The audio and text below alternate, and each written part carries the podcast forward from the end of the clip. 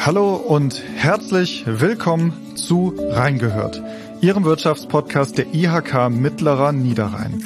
Mein Name ist Marvin Müller und heute bin ich zu Gast in der Medikorea Akademie in Neuss. Mein Gast heute für dieses Podcast-Interview ist Herr Professor Dr. Dieter Welsing. Welsing ist Sportler, Politiker und erfolgreicher Unternehmer. Und er blickt nicht nur auf eine lange Sportskarriere zurück, sondern auch auf eine lange Unternehmenskarriere. Und deswegen möchte ich Sie jetzt einmal auch kurz vorstellen. Herr Welsing äh, hat mit Schwimmen und Leichtathletik begonnen, kurz bevor er den Kanusport für sich entdeckt hatte. 1979 errang er dann im Duo mit Herrn Peter Chuprina in Kanada den Weltmeistertitel im Kanuslalom. Herr Dieter Welsing studierte an der Deutschen Sporthochschule in Köln Rehabilitations- und Behindertensport und absolvierte an der Universitätsklinik Düsseldorf eine Ausbildung zum Physiotherapeuten. Ab 1986 baute er das Gesundheitsunternehmen Medicorea auf und mittlerweile ist die Unternehmensgruppe mit medizinischen Einrichtungen im Rheinkreis Neuss, in Mönchengladbach und in Köln vertreten. Passend zur Firmenphilosophie Gesundheit bewegt uns gehört seit 1996 auch die Medicorea Dr. Welsing Akademie in Neuss und Mülheim zum Unternehmen. 2018 hat Herr Welsing im Alter von 61 Jahren promoviert. Seit Anfang Februar ist er Professor an der Rheinischen Fachhochschule Köln. Dort betreut er den Studiengang Physiotherapie im Bachelor of Science. Nebenbei engagiert sich Dieter Welsing auch für die CDU in der Kommunalpolitik, nachdem er zuvor viele Jahre berufspolitisch auf Bundesebene tätig war. Er ist seit 2004 direkt gewählter Abgeordneter des Kreistages und führte viele Jahre die Kreistagsfraktion. Damit damit begrüße ich Sie erstmal ganz herzlich hier im Podcast. Ich grüße Sie, Herr Müller. So, bevor wir in das Interview einsteigen, würde ich gerne ein kleines Spiel mit Ihnen machen. Und das ist, geht so, das ist ganz einfach. Ich gebe Ihnen zwei Antwortmöglichkeiten vorweg und Sie müssen sich spontan und schnell für eine der beiden entscheiden. Stadt oder Land? Stadt. SUV oder Sportwagen? Sportwagen. Joggen oder Fitnessstudio? Beides ungern. Okay, was, was mögen Sie lieber? Also für mich ist Outdoor-Sport äh, eigentlich eines der schönsten Sportarten. Mhm. Draußen in der Gruppe, also wir spielen Golf, gehen segeln, Radfahren, mhm. natürlich auch wandern mit der Familie, mit Freunden. Macht einfach deutlich mehr Spaß, als alleine was zu machen. Aus gesundheitlichen Gründen ist natürlich sowohl Joggen als auch Fitnesstraining der richtige Weg. Es muss nur gut sein. Okay, mit der nächsten Frage, dann frage ich Sie jetzt mal was Ungesundes. Bier oder Wein? Wein. Sie oder du? Du. Strand oder Berge? Beides. Museum oder Stadion? Stadion. Verein? Borussia Mönchengladbach. Okay. Telefonieren oder schreiben? Telefonieren. Jetzt komme ich nochmal zum Fahrradfahren. Rennrad oder Hollandrad? Hollandrad. Kochen oder essen gehen? Kochen. Altbau oder Neubau? Altbau. Kino oder Netflix? Kino. Sneaker oder Schnürschuhe? Sneaker. Okay, dann steigen wir doch mal ins Interview ein. Ich habe sie ja vorgestellt und ähm, bei ihrem Werdegang, wenn ich ganz ehrlich bin, ich weiß gar nicht so richtig, wo ich anfangen soll. Sie haben ja eine Karriere im Leistungssport, ich sag mal, vor ihrer unternehmerischen Karriere vorangestellt. Ist das denn etwas, was sich übertragen lässt? Also ist das vielleicht Ehrgeiz, der sie dann auch dahin gebracht hat, dass wir jetzt hier in der Dr. Welsing Akademie sitzen? Also Ehrgeiz ist schon eine wichtige Eigenschaft äh, und die hat man sicherlich aus dem Sport mitgenommen oder ist auch eine Grundlage, warum man im Sport auch in jungen Jahren erfolgreich sein kann. Äh, das Thema Sport zieht sich aber schon wie ein roter Faden durch mein Leben. Ich bin da schon oder fühle mich da schon als Überzeugungstäter. Ich finde, der Sport bietet eine unendliche Breite an Möglichkeiten, wo man tätig werden kann, wo man sich mit identifizieren kann.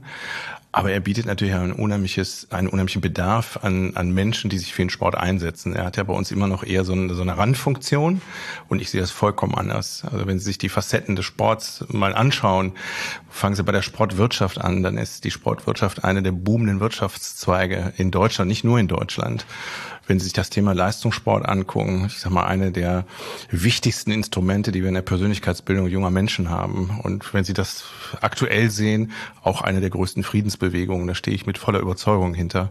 Wenn Sie aber auch das Thema Breitensport wieder angucken als eine der wichtigsten sozialen Klammern, die wir haben. Wir sehen es gerade jetzt in der Pandemie, in der unsere Sportvereine wirklich, wirklich leiden ähm, und damit auch eine wichtige soziale Klammer im Moment verloren geht. Dann hat auch der Breitensport eine sehr, sehr große Bedeutung und auch Förderungsbedarf. Und nicht zuletzt, und dafür stehe ich ganz besonders, natürlich die Wirkung des Sports im Gesundheitsbereich. Es gibt ja kaum ein Medikament, was so nebenwirkungsarm Einfluss auf die Erhaltung der Gesundheit, auf die Wiederherstellung der Gesundheit hat, wie Sport, wie Training, wie Bewegung. Es muss dann nur qualifiziert angeleitet werden. Also insofern ist Sport für mich ein, ein wichtiges Thema, was ich gerne mit Überzeugung ähm, umsetze und weiterentwickle. Und wenn Sie das kommunalpolitische Mandat sehen, wenn ich mir die Entwicklung des Sports im Rheinkreis Neuss angucke, dann ist selbst in der Sportinfrastruktur ähm, äh, ein spannendes Thema. Wir bereiten jetzt äh, einen Wildwasserpark in Dormagen vor, wo man einfach sieht, Ingenieurkunst pur, alles sportspezifisch, das ganze Umfeld, Umweltpolitik hat alles mit Sport zu tun. Es ist ein durchweg spannendes Thema. Äh, auf jeden Fall. Also als erstes haben Sie ja gerade schon angesprochen, dass im Bereich Sport sich schon noch einiges tun muss. Und da würde ich gerne mal nachfragen, was genau meinen Sie? Also was muss ich denn tun oder wo sehen Sie dringenden Handlungsbedarf, wenn wir mal auf das Thema Breiten- und Leistungssport gucken? Also wir haben da verschiedene Ansatzpunkte. Natürlich hat vieles auch mit der politischen Einstellung zu tun, will ich den Sport auch wirklich fördern, äh, gebe ich ihm eine ganz wichtige Position im politischen Handeln und Entscheiden. Heißt letztendlich, welche Rahmenbedingungen schaffe ich für den Sport, stelle ich auch Fördermittel zur Verfügung. Und ich bin da jetzt gar nicht ein Fan, dass das alles staatlich reguliert werden muss. Auch im Sport sollte die Hilfe zur Selbsthilfe im Vordergrund stehen. Also für mich ist es enorm wichtig, dass die Menschen ein eigenes Bedürfnis haben, intrinsisch motiviert sind, Sport zu treiben, für ihre Gesundheit was zu machen. Weil Gesundheit ist ein aktiver Prozess, den kann ich nicht abgeben. Ich kann nicht äh, dem, dem Sport sagen, mach mich gesund oder äh, tu dies oder tu das, sondern ich muss es selber tun. Also Eigenverantwortung fördern. Und das fängt halt in der Schule schon an. Und ich sehe mit großer Sorge, dass der Sportunterricht nicht immer prioritär behandelt wird und auch nicht immer qualifiziert unterrichtet wird. Aber was Hänschen nicht lernt, lernt Hans nimmer mehr. Und wir wissen aus vielen neurophysiologischen Studien, dass Begreifen von Greifen kommt. Also motorische Entwicklung von Kindern, die nicht adäquat gefördert werden, die keinen Handlungsspielraum haben, die wirken sich im späteren Denken und Handeln aus. Äh, das ist belegt und das ist mir zu wenig im Fokus.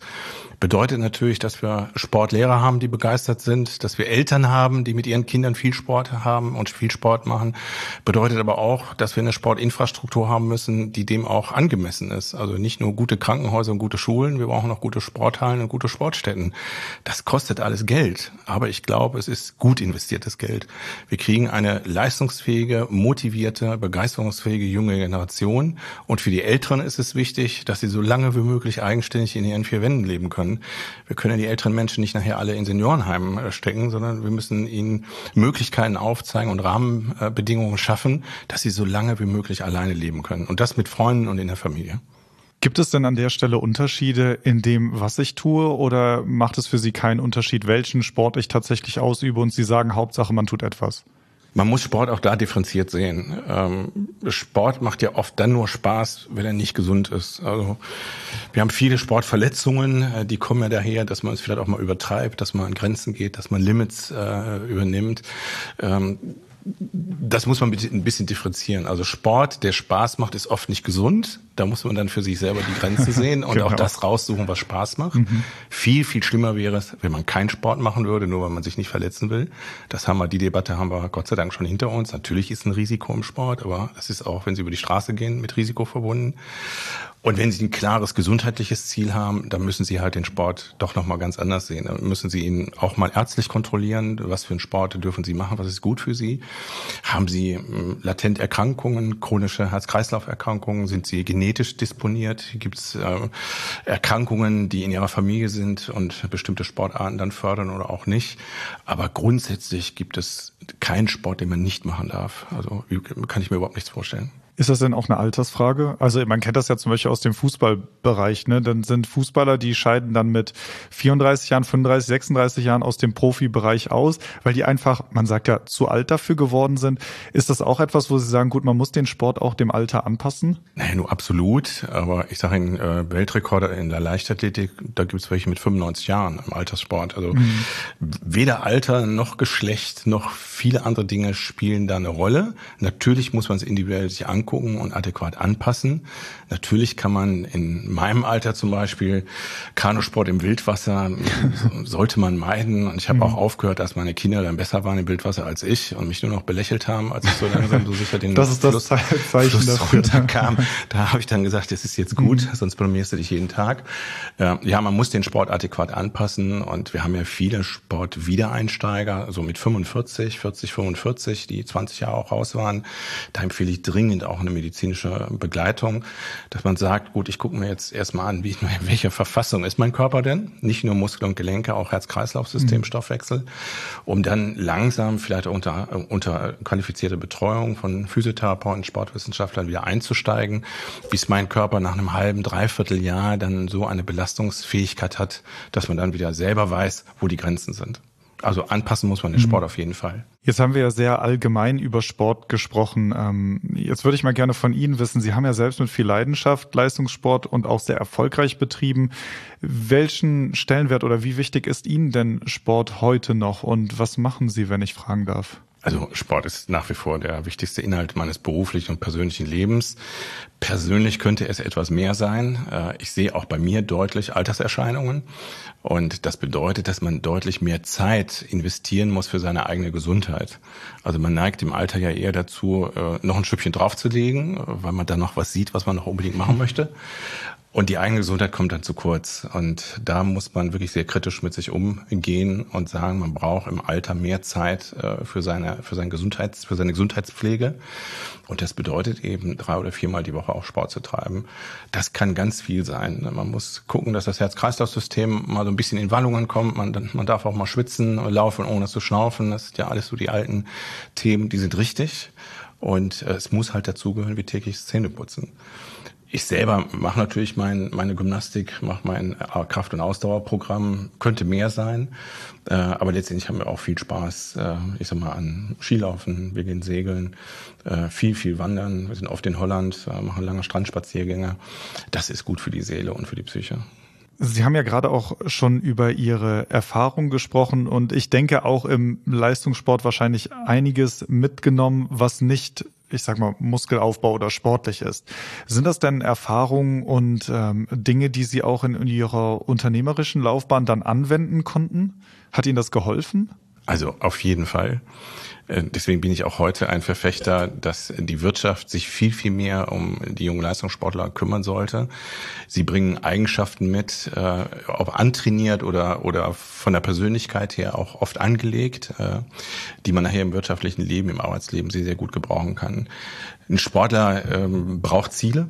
Und wenn er das eine Ziel erreicht hat, definiert er sich ein neues Ziel. Er ist äh, sehr, äh, er plant seine Maßnahmen. Also Sporterfolge kann man planen, nicht programmieren, aber man kann sie planen. Es, Sport ist eine Wissenschaft, wie viele andere auch. Man weiß genau, was man tun muss, um dahin zu kommen. Man überprüft ständig seine Maßnahmen, man prüft seine Ziele. Man lernt auch mit Niederlagen umzugehen. Ja, man muss sie dann kritisch prüfen, also nicht sofort äh, aufgeben, sondern muss gucken, warum ist es schiefgegangen und fängt wieder an. Und das äh, sind natürlich Eigenschaften, die man nachher im Berufsleben auch braucht, ob als Angestellter, Mitarbeiter oder als Unternehmer. Als Unternehmer haben Sie natürlich noch viel mehr Spielraum, diese Eigenschaften auch, auch auszuleben.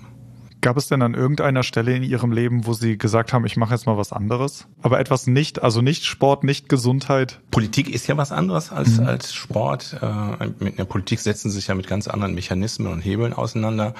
Aber für mich persönlich war immer wichtig, ich muss irgendwas machen, was mit Menschen zu tun hat. Das ist im beruflichen Alltag so gewesen.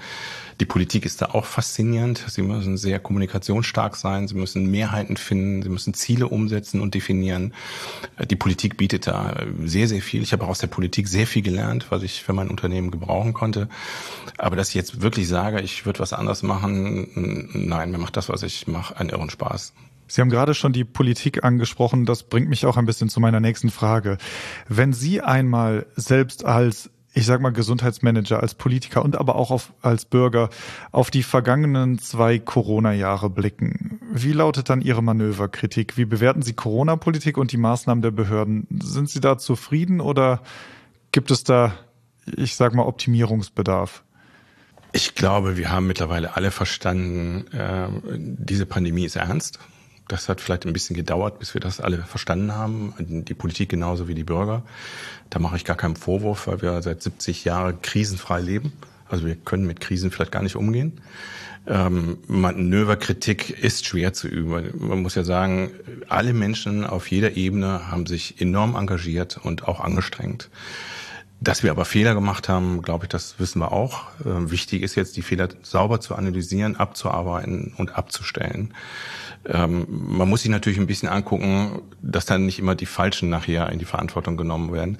Was hier vor Ort gelaufen ist, auch mit der Verwaltung, mit dem Gesundheitsamt, äh, wie die Menschen da, ich sag mal, bis zu 60 Stunden die Woche durchgearbeitet haben, um das alles hier zu managen, das verlangt unseren vollen Respekt. Und ich muss auch sagen, die deutsche Bevölkerung ist den Weg schon mitgegangen. Also die Mehrheit hat das ja immer mit aufgenommen ein bisschen schwer, glaube ich, für die Menschen, auch für uns als Arbeitgeber, für Mitarbeiter, war schon die Flut an Gesetzen, die manchmal vielleicht nicht zu Ende gedacht waren, Handlungsempfehlungen, dieser permanente Kompetenzstreit zwischen, ich sag mal, Landes- und Bundesebene, aber auch zwischen Politik und Experten, das in einer, ich sag mal, öffentlichkeitswirksamen Art, dass man als Bürger natürlich häufig ähm, das Gefühl hatte, wissen die eigentlich, was die tun und wissen die eigentlich, was das für uns vor Ort hier eigentlich bedeutet, für unsere Mitarbeiter, für unsere Patienten.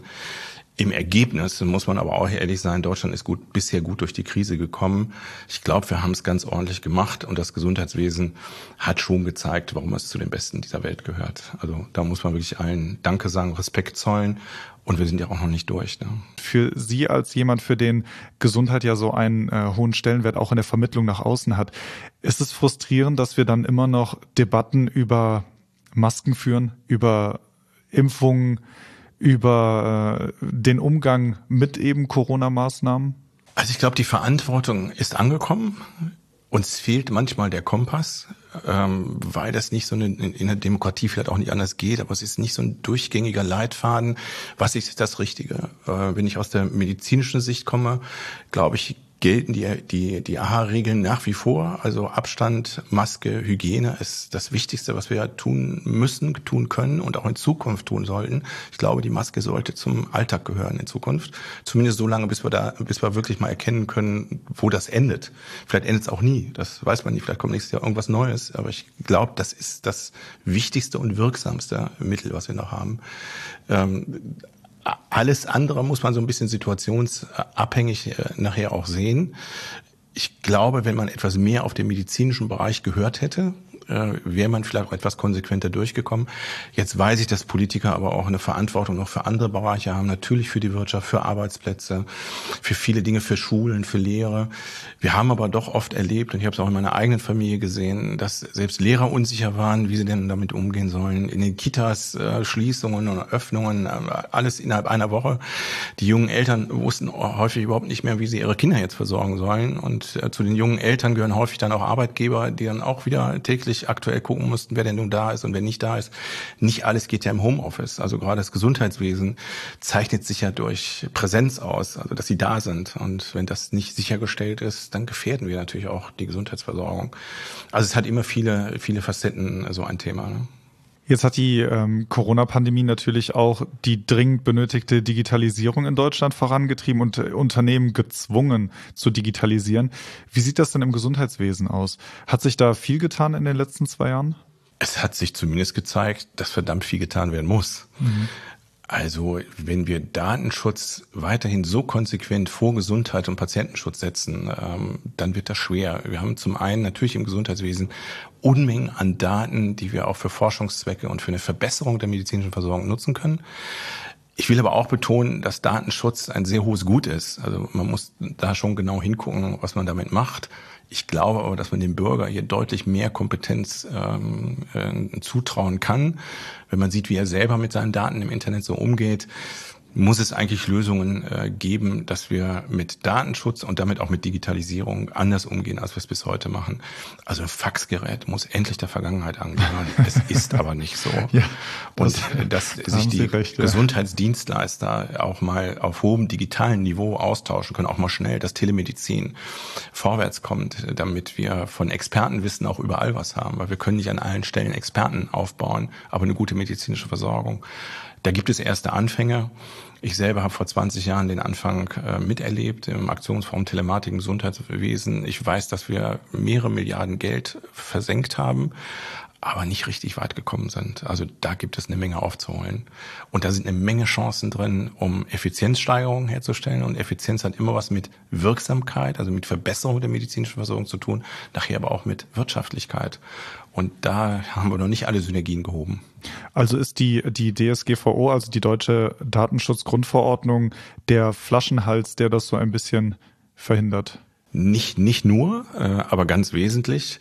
Natürlich auch in den Köpfen muss das auch stattfinden. Also auch die, die Dienstleister im Gesundheitswesen müssen sich der Digitalisierung öffnen. Da sehen Sie natürlich, dass viele im Gesundheitsbereich einen Gesundheitsberuf oder einen sozialen Beruf ergriffen haben, weil sie genau nicht ins Büro wollen, weil sie genau mit Digitalisierung nichts zu tun haben wollen. Hier wechseln, das sehen wir auch in unserer Akademie, allerdings eine junge Generation äh, auf, die haben damit überhaupt keine Berührungsängste mehr. Also die, ich bin sehr froh, dass wir einen Digitalpakt äh, Schule hier in Nordrhein-Westfalen gehabt haben. Auch unsere Schule ist komplett neu ausgestattet. Die Lehrer haben ihre didaktischen Konzepte umgestellt. Das macht viel Spaß, wie sie mit Digitalisierung jetzt spielen. Und ich glaube, die junge Generation wird auch nachher in ihren Beruf, Beruf reinwachsen oder ihren Beruf so leben, dass sie das einfach fordern und erwarten. Und ich glaube, dann haben wir das vielleicht auch hinter uns. Hat sich die Motivation, diesen Beruf auszuüben, geändert? Wo Sie gerade von einer anderen Generation sprechen? Das ist wie fast in allen Berufen. Die jungen Leute mm, gucken nicht nur nach Berufung, sondern für sie gibt es viele Gründe, warum sie einen Beruf ausüben. Das war bei uns vielleicht noch ein bisschen anders. Auf der anderen Seite sehe ich äh, viele junge Leute, die mit viel Engagement und mit hoher Motivation in soziale Berufe gehen. Das sind einfach wirklich sehr, sehr schöne Berufe, wo man sehr viel kommunizieren kann, wo man auch äh, Veränderungen mit begleiten kann. Äh, also ich, ich glaube, sie sind mit, mit hoher Begeisterung dabei. Das sehen wir zumindest bei uns hier in den, in den Berufen, wo sie als Therapeut sehr medizinnahe Leistungen erbringen, die für den Patienten enorm wichtig sind. Also meine Frau sagt immer, die ist seit auch 35 Jahren Physiotherapeutin, ich brauche das äh, mit meinen Patienten zweimal in der Woche. Die, äh, die zeigen mir, wie wichtig das ist, wie wichtig ich als Therapeut auch bin. Und das ist auch so, wenn, wenn Sie sehen, welche Selbstständigkeit Patienten, die viele Jahre an chronischen Kranken, Krankheiten gelitten haben oder nach Operationen, um wieder auf die Beine zu kommen, wie sie da unterstützend helfen können und den Erfolg nachher auch sehen dann ist das eine tolle Bestätigung für den Beruf. Also ich glaube, Physiotherapie, Ergotherapie, die Heilberufe sind eine der schönsten Berufe im Gesundheitswesen. Und dennoch sucht man ja händeringend nach neuem Personal. Ne? Also laut dem IHK Konjunkturbarometer Rheinland ist der Mangel an qualifizierten Mitarbeiterinnen und Mitarbeitern das Geschäftsrisiko Nummer eins für die Unternehmen der Gesundheitswirtschaft. Wie erleben Sie denn den Fachkräftemangel und wie steuern Sie in Ihrem Unternehmen dagegen? Es trifft uns sehr. Ähm, es trifft vor allen Dingen nicht nur die Pflege. Ne, man hat ja immer so das Gefühl, es wäre es nur immer ein Problem der Pflegeberufe. Da ist das auch, also das will ich gar nicht bestreiten, aber es trifft genauso die Therapieberufe. Es gibt die, äh, betrifft die Ärzte äh, im Gesundheitswesen. Es rollt ja auch eine demografische Welle, also eine älter werdende Bevölkerung auf uns zu, die nachher auch den Anspruch hat, äh, eine gute medizinische Versorgung zu haben.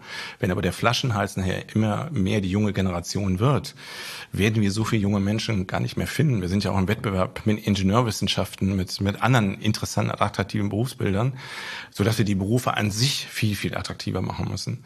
Also in der Pflege reden wir oft drüber. Ähm, die Pflege in Deutschland sieht anders aus als die Pflege in vielen anderen europäischen Ländern. Sie muss deutlich aufgewertet werden, die Kompetenz muss erweitert werden. Das können die auch. Natürlich muss man dann auch mal in die Ausbildung gehen. Man muss zumindest eine Teilakademisierung auch zulassen. Da tut die Politik sich sehr schwer mit. Ich glaube, Akademisierung bringt auch Weiterentwicklung in den Berufsstand, müssen ja nicht alle machen. Ich glaube schon, dass es toll ist, dass wir auch so qualifizierte Berufe für den mittleren Bildungsabschluss haben. Wir können nicht nur Abiturienten überall unterbringen, wir brauchen auch für die anderen was. Aber man muss dann in der Ausbildung natürlich auch was tun. Wir haben das hier mit einem ausbildungsintegrierten Studiengang geschafft. Das heißt, äh, wir haben mittlerweile eine Studierendenquote von 43 Prozent. Das heißt, fast die Hälfte äh, nimmt an dem Studienprogramm teil, die anderen nicht. Sie sind aber beide gleich gut, wenn sie nachher nach dem Staatsexamen auf den Markt kommen. Äh, sie haben möglicherweise andere Entwicklungspotenziale. Das kann aber dann jeder für sich selber entscheiden. Die Bezahlung ist ein Problem. Also wenn, wenn sie deutlich unter Markt zu anderen Berufen bezahlt werden, dann hilft ihnen die soziale Berufung nachher auch nicht mehr. Nachher müssen auch die jungen Leute eine Familie ernähren, müssen auch ihre Karrierechancen haben, ihre Aufstiegschancen haben. Da arbeiten wir dran. Das Thema Akademisierung ist da ein Thema. Aber ich sage mal, auch draußen die Welt muss sich ein bisschen verändern. Die Therapieberufe müssen mehr Kompetenzen bekommen. Das können sie auch. Ähm, wir arbeiten sehr eng mit Ärzten zusammen, wünschen uns aber trotzdem größeren Spielraum äh, in der therapeutischen Gestaltung, nicht in der Indikationsstellung. Das ist bei den Ärzten sehr gut aufgehoben. Aber wenn es nachher um Therapiegestaltung geht, äh, möchten wir nicht vom Arzt vorgeschrieben kriegen, äh, einmal 20 Minuten reicht, sondern wir möchten uns den Patienten angucken, eine ordentliche Diagnostik machen, Therapiefahrplan, wie ich es in der Sportwissenschaft kenne, Therapiefahrplan festlegen, Meilensteine definieren und natürlich auch mitentscheiden dürfen, wann eine Therapie zu Ende ist oder wann sie weitergeführt geführt werden muss. Das gilt für die ganzen Grundfachberufe, die im nicht akademischen Bereich sind. Und Sie müssen sich vorstellen, Physiotherapeuten, Ergotherapeuten sind in der Reha zum Beispiel ein wichtiger Bestandteil des therapeutischen Teams, sind aber die einzigen, die nicht akademisch sind. Psychologen sind akademisch, Sozialarbeiter, Ernährungswissenschaftler, Ärzte, alle haben eine akademische Ausbildung die Physiotherapeuten nicht, die Ergotherapeuten. Ich glaube, da ist ein Handlungsbedarf. Ähm, Jens Spahn hat äh, eigentlich zugesagt, das noch zu klären. Die Pandemie ist ihm ein bisschen dazwischen gekommen. Wir haben in Nordrhein-Westfalen Gott sei Dank die Schulgeldfreiheit äh, seit letztem Jahr durch. Ähm, äh, Karl-Josef Laumann hat ja in der ihm üblichen Art dann einfach mal eine Entscheidung getroffen. ähm, das war richtig, mhm. das war gut, das war klug. Äh, das hat unseren Beruf nochmal ein Stück nach vorne gebracht. Mhm. Wenn Sie dann eine Prognose abgeben müssten, also so wie das, was ich raushöre, also das Problem ist bekannt und man hat dieses Problem auch erkannt. Für die nächsten fünf bis zehn Jahre glauben Sie, dass sich da was dran ändern wird? Nein, glaube ich nicht. Also ich glaube, so schnell ändern sich Gesetze nicht, so schnell ändern sich die Prozesse nicht, die dahinter sind. Wir reagieren da einfach selber drauf. Äh, das war der Grund, warum wir die Akademie gegründet haben. Wir wussten, dass wir im Reha-Bereich weiter wachsen können, auch weiter wachsen wollen. Die Reputation, gerade die ambulante Reputation, hat einen deutlich höheren Stellenwert bekommen. Die Leute wollen wohnortnah bleiben. Die Leute wollen auch abends nach Hause gehen. Sie wollen abends das ausprobieren, was sie tagsüber in der Reha gelernt haben und am nächsten Tag mit den Therapeuten besprechen. Wir wussten immer, dass da ähm, Fachkräftebedarf entsteht, ein qualifizierter Fachkräftebedarf. Und aus dem Grunde haben wir unsere, unsere Schule hier gegründet ähm, und ähm, übernehmen jetzt auch einen hohen Anteil der Absolventen unserer eigenen Unternehmen. Die wollen ja auch das umsetzen, was sie in der Schule lernen. Und wir sind auch in der Ausbildung, ähm, es ist für uns sehr wichtig, dass die Therapeuten Handlungswerkzeuge lernen, wie sie die Patienten in den Alltag begleiten können. Also wir wissen, dass bei einem chronischen, bei einer chronischen Hüfterkrankung kriegen wir die Hüfterkrankung nicht weg. Wir können ein bisschen lindern, wir können Muskulatur aufbauen, aber letztendlich müssen wir dem Patienten ja zeigen, wie er mit seiner chronischen Erkrankung im Alltag zurechtkommt. Und das zeigen wir den, den jungen Kolleginnen und Kollegen hier in der Ausbildung schon. Und das wollen sie nachher auch anwenden. Und das können sie in Reha-Einrichtungen, wie wir sie betreiben, natürlich auch gut anwenden. Äh, und das ist unsere Lösung, die wir haben. Also möglichst gutes Arbeitsangebot machen die jungen Leute, wie gesagt, gucken nicht nur nach dem Geld, aber auch nach dem Geld, aber sie wollen auch ein tolles Arbeitsklima haben, tolles Klima, äh, tolles Team haben. Sie wollen auch abends zufrieden nach Hause gehen. Das ist dann unsere Aufgabe als Arbeitgeber, das herzustellen. Und ich glaube, das kriegen wir ganz gut hin. Ja, jetzt kommen wir langsam zum Schluss dieses Podcasts. Ähm, ich finde die Diskussion bisher sehr, sehr spannend und wir könnten da auch noch viel länger drüber diskutieren, aber äh, leider macht uns da die Zeit jetzt einen Strich durch die Rechnung. Ich würde dennoch trotzdem äh, zum Abschluss noch mal kurz auf Sie persönlich und auf Ihre Biografie zurückkommen. Sie haben ja sehr spät noch promoviert. Woher kam dann noch mal diese Motivation zu sagen, das möchte ich auch noch? Also die wissenschaftliche Entwicklung der Physiotherapie liegt mir schon immer am Herzen. Das haben wir in unserer Ausbildung äh, umgesetzt. Wir sind die Modellschule NEW geworden. Äh, wir sind schon sehr früh mit, äh, mit dem Gedanken, einen eigenen Studiengang zu entwickeln, ich sag mal, an Hochschulen herangetreten. Und äh, ich sag mal, nachdem wir eine erste, äh, auch negative oder, oder schlechte Erfahrung gemacht haben mit einem Studiengang an einer fremden Hochschule, auch mit einem externen Professor, weil es gar nicht so viele Professoren gibt in unserem Fachbereich, weil er eben nicht akademisch ist, habe ich dann irgendwann gesagt, äh, wie im Sport, Mach ich möchte selber. den Erfolg, ich möchte den Erfolg mhm. haben. Ich möchte zeigen, dass das geht. Das ist mir wichtig. Und als Unternehmer, wenn Sie innovativ tätig sind, müssen Sie nicht nur A, sondern auch B sagen und im Notfall auch selber in die Bütt steigen. Ich muss auch sagen, es macht sehr, sehr viel Spaß. Äh, es ist natürlich auch wichtig, dass akademische oder das Hochschuldenken zu übertragen in ein Fachschuldenken. Und das muss ich sagen, habe ich vielleicht ein bisschen unterschätzt äh, beim ersten Versuch. Jetzt habe ich gesagt, ich gehe da mal selber mit rein und gucke mir das meiner Hochschule an.